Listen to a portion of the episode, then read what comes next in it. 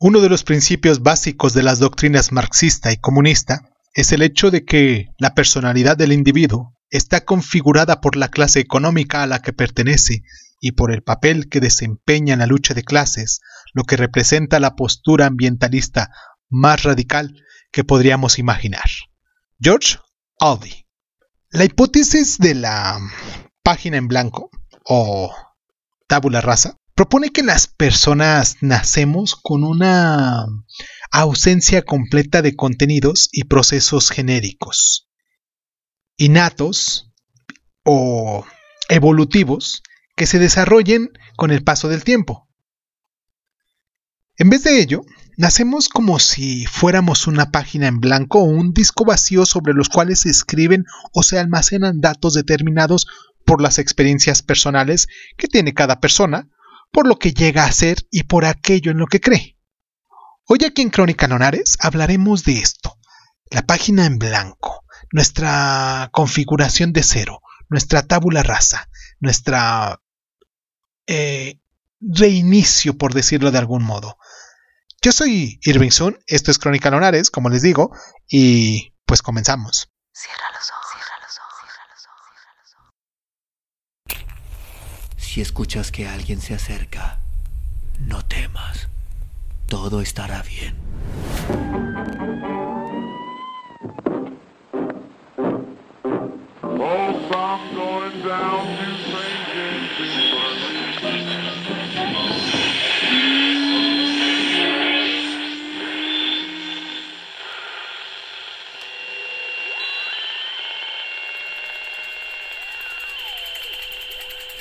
Estás escuchando, Crónica, Crónica, Crónica el lugar, el lugar donde, donde, donde por tus oídos. Bienvenido. Tanto Aristóteles como Santo Tomás de Aquino parecieron aprobar esta escuela de cultura radical o ambientada de pensamiento, a diferencia de la escuela genética o hereditaria.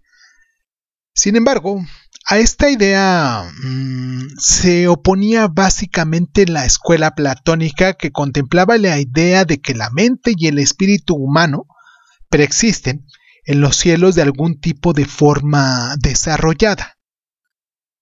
El concepto moderno procede principalmente del filósofo empírico inglés del siglo XVII, John Locke que consideró la mente como algo vacío y en blanco en el que en el instante del nacimiento como algo carente de cualquier tipo de conocimiento o de mecanismos para la adquisición o el almacenamiento el almacenaje de estos conocimientos, así como también libre de impulsos predeterminados o innatos. Según ello, las personas serían libres para crear su propio destino y su propia identidad.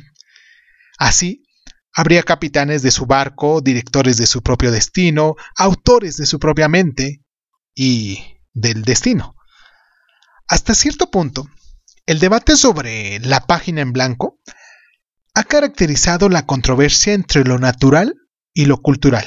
También ha dividido la psicología en movimientos de gran fuerza como el denominado movimiento eugenésico, que defiende acaloradamente la tradición contraria de la página en blanco. Históricamente, ha existido algo así como un péndulo que ha oscilado entre, la, entre las posiciones extremas.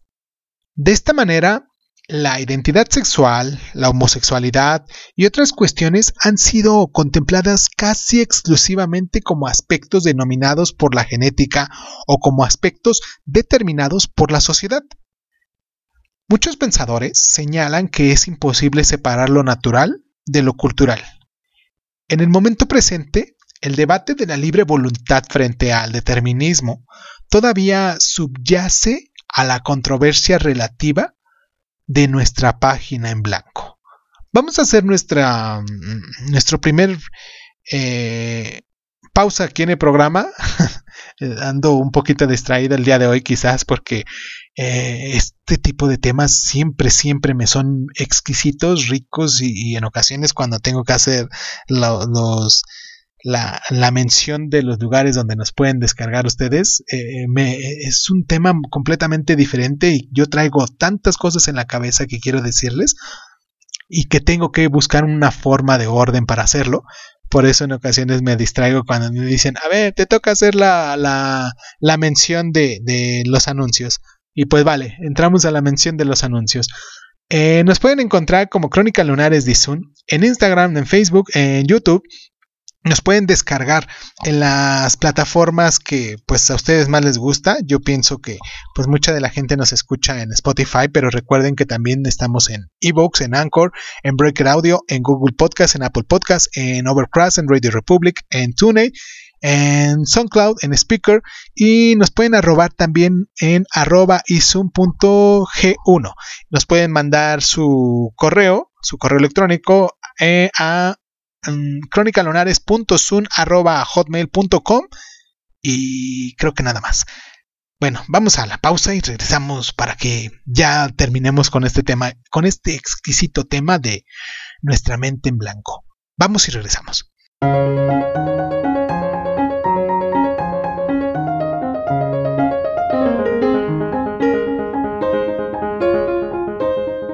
Jeremy Betham describió al hombre como un ser racional que toma decisiones siempre en términos de favorecer su interés propio.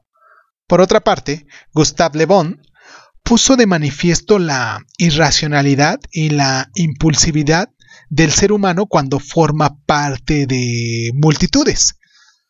Thomas Hobbes contempló al hombre como un ser egoísta, malo y salvaje cuyos impulsos debían de ser contenidos por un gobierno poderoso. Jean-Jacques Rousseau contempló las restricciones de su civilización como la fuerza que estaba destruyendo la nobleza del nombre natural y el buen salvaje. Los psicólogos experimentales y sociales han intentado explicar los mm, determinantes, la estructura y las consecuencias de las diferentes filosofías de la naturaleza humana. Un psicólogo argumentó que existían seis creencias básicas, además de seis creencias contrarias respecto a la naturaleza humana. En primer lugar, la que se refiere a que las personas son básicamente o no son honradas, morales y responsables. En segundo lugar, la que indica que las personas pueden controlar sus impulsos y que se comprenden a sí mismas, o bien lo contrario, es decir, que carecen de autodeterminación y que son irracionales. La tercera creencia básica es que las personas son altruistas y generosas y que se interesan sinceramente por los demás, o bien que son lo contrario. En cuarto lugar, que las personas son capaces de mantener sus creencias frente a las presiones para cambiarlas ejercidas por grupos o bien que ceden ante las presiones de los grupos y la sociedad. En quinto lugar, que las personas son diferentes entre sí en cuanto a su personalidad y sus intereses y que pueden cambiar con el tiempo, o bien que no pueden cambiar con el paso del tiempo. La sexta creencia básica indica que las personas son complicadas y difíciles de entender, o bien lo contrario, es decir, que son simples y fáciles de comprender. Estas creencias básicas se pueden reducir a dos dimensiones, positiva-negativa, fuerza de voluntad, confianza, independencia y altruismo, y multiplicidad, variabilidad y complejidad aspectos que en términos generales son independientes el uno del otro.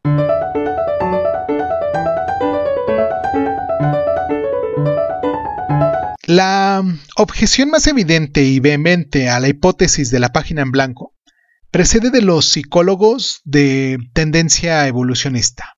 Estos mm, profesionales desprecian la creencia de una página en blanco y el mito del buen salvaje, señalando que su única razón de ser son los imperativos políticos, no las demostraciones científicas. Las personas que tienen temor a los conceptos de determinismo o de desigualdad, o bien que los rechazan, también se oponen a la abrumadora y poderosa evidencia de la evolución. La posición de la psicología evolucionista es muy clara. El ser humano, cuerpo y mente, procede de la selección natural y se comporta de ciertas maneras determinadas. El cerebro es el resultado de la adaptación evolutiva. Estamos claramente programados, por decirlo de algún modo, y en ese sentido estamos destinados a comportarnos de cierta manera. Seguimos siendo monos desnudos. Y por ello, todos tenemos una tendencia a lo dulce, desde la niñez debido a las buenas razones. El argumento es el que de que la selección de la pareja para el apareamiento está relacionado básicamente con la reproducción. Estamos destinados a buscar personas que nos ayuden a tener hijos sanos y de esta manera a garantizar la persistencia de nuestros genes. Por ello, los hombres encuentran atractivas a las mujeres sobre todo en lo relativo a su capacidad para tener hijos. El tamaño corporal, índice de masa corporal y la forma del cuerpo, que es la proporción cintura-cadera y proporción de las piernas y el cuerpo, son señas importantes de la fecundidad. Los hombres están programados mm, para buscar indicadores de juventud y de salud. Así, valoran como importantes los ojos grandes, la piel clara, la simetría y el color rubio del pelo, solo en las personas de raza blanca. Por su parte, las mujeres también buscan signos de salud, supremacía y riqueza. Por ello, prefieren hombres altos con hombros anchos y tórax grande, pero con una cintura pequeña. Les atraen las voces profundas y los signos de inteligencia social. Pero debemos notar que la riqueza también es importante debido a que las mujeres la contemplan como un recurso para sacar adelante a sus hijos. Para el psicólogo evolucionista, estamos predestinados a detectar las características que determinan la idoneidad del apareamiento. De manera inconsciente, los hombres se sienten atraídos por las mujeres que están en el nivel máximo de su potencial reproductivo. En el esquema de la psicología evolucionista, las mujeres solucionaron su problema de detección de la pareja para adaptarse, estableciendo una preferencia por el estatus elevados, sobre todo en las relaciones a largo plazo, más que por otras consideraciones como el atractivo físico. La razón es que cuanto mayor es el estatus de un hombre, también mm, es mayor su capacidad para proveer recursos. En la mayor parte de las sociedades, el estatus elevado se asocia a riqueza y a poder, y también se puede asociar a inteligencia, estabilidad emocional y amor por los detalles, que son en sí mismo rasgos convenientes. Por lo tanto, la rivalidad que se establece entre los hombres para atraer a las mujeres se centra en la adquisición de recursos y en la ostentación de los mismos. Así pues, en los hombres la belleza puede estar tan solo en una, en una billetera profunda, si lo viéramos de algún modo, tal como han sugerido mm, muchas personas que conozco sarcásticamente. Por otra parte, los hombres resolvieron el problema de detectar el potencial reproductivo máximo de las mujeres al poner en primer lugar las características que indican su potencial reproductor elevado, juventud o fertilidad más que los atributos que pueden indicar, por ejemplo, en este caso el estatus. Estas características son los labios prominentes, la piel clara y suave, los ojos claros, el pelo lustroso, el buen tono muscular y la distribución adecuada del tejido adiposo corporal, así como la marcha juvenil y alegre y la expresión facial animada con demostración de un nivel de energía elevado. A pesar de que los hombres y las mujeres pueden apreciar las mismas características en su pareja, tal como el atractivo, el estatus, la estabilidad emocional, etc., las valoran de manera distinta a consecuencia de su diferente desarrollo evolutivo.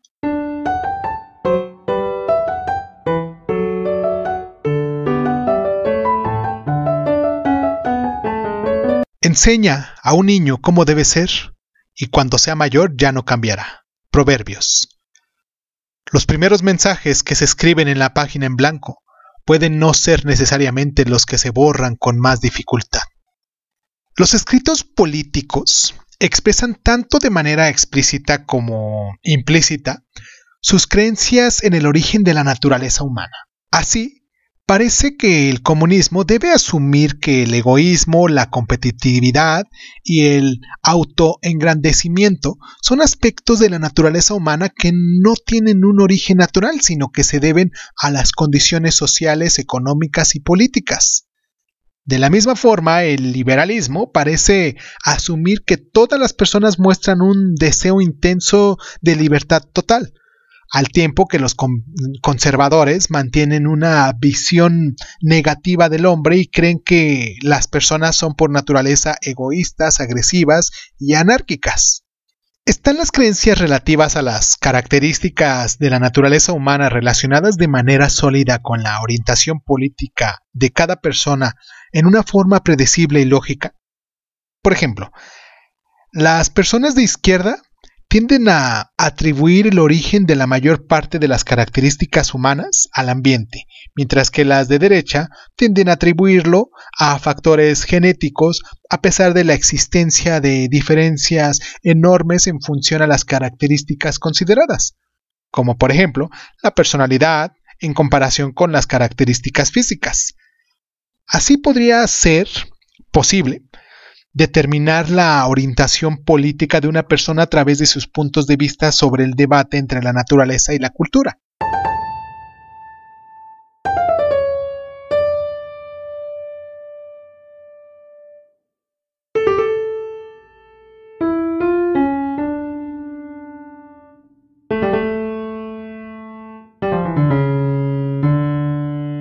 El ladrón y el asesino siguen los impulsos de su naturaleza de la misma manera que el filántropo.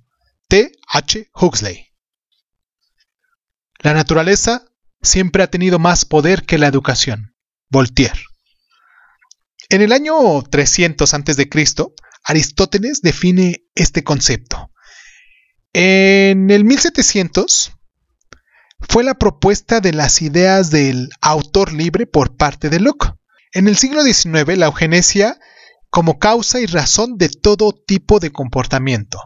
En la década de 1960 fue el apogeo del concepto ambientalista de la tabula rasa. En el año 2002, Picnic escribe su libro The Blank Slate. Con esto quiero terminar nuestro programa, con esto quiero mm, recordarles a ustedes mucho que pues nos, nos pueden seguir en nuestras plataformas. Nos ayudarían mucho si, nos comparten también. Pero más que nada, me, gustaría hacer una mención honorífica a la gente de Tailandia, ahí en Bangkok, que nos, nos escuchan. Eh, en ocasiones hay lugares donde pudiese sorprender, sorprenderme a mí mismo que pues llega esta voz, que llegan estas palabras, que llega esto que tenemos que decir a lugares tan lejos o desconocidos por mí. Y, y me sorprende porque a pesar de que sé que, que así es esto de, la, de las nuevas medios de comunicación, siempre queda uno con, con el buen sabor de boca cuando nos mandan sus mensajitos de lugares tan lejos y quizás personas que, que no conozco se toman el tiempo para, para estar ahí con nosotros. Y pues ah, para no desviarme tanto del tema, quiero terminar nuestro programa con este último, con esta última cita de, de J. Watson, James Watson, eh, que lo dijo en 1930 y que se los voy a dejar ahorita hasta el final como parte de, del colofón. Y pues nada, yo soy Irving Sun, esto es Crónica Lunares, los espero la próxima semana que vamos a abordar sobre los reflejos condicionados. Hoy siendo 13 de abril, estamos ya a mediados de, de abril. Este, un abrazo muy caluroso y pues los dejo con esta última cita y nos escuchamos la próxima semana. Muchísimas gracias, muchísimas gracias por estar. Dadme doce niños sanos y bien formados. Dejadme que los críe en mi propio mundo y os garantizo que puedo coger cualquiera de ellos al azar y convertirlo en cualquier tipo de profesional que yo decida.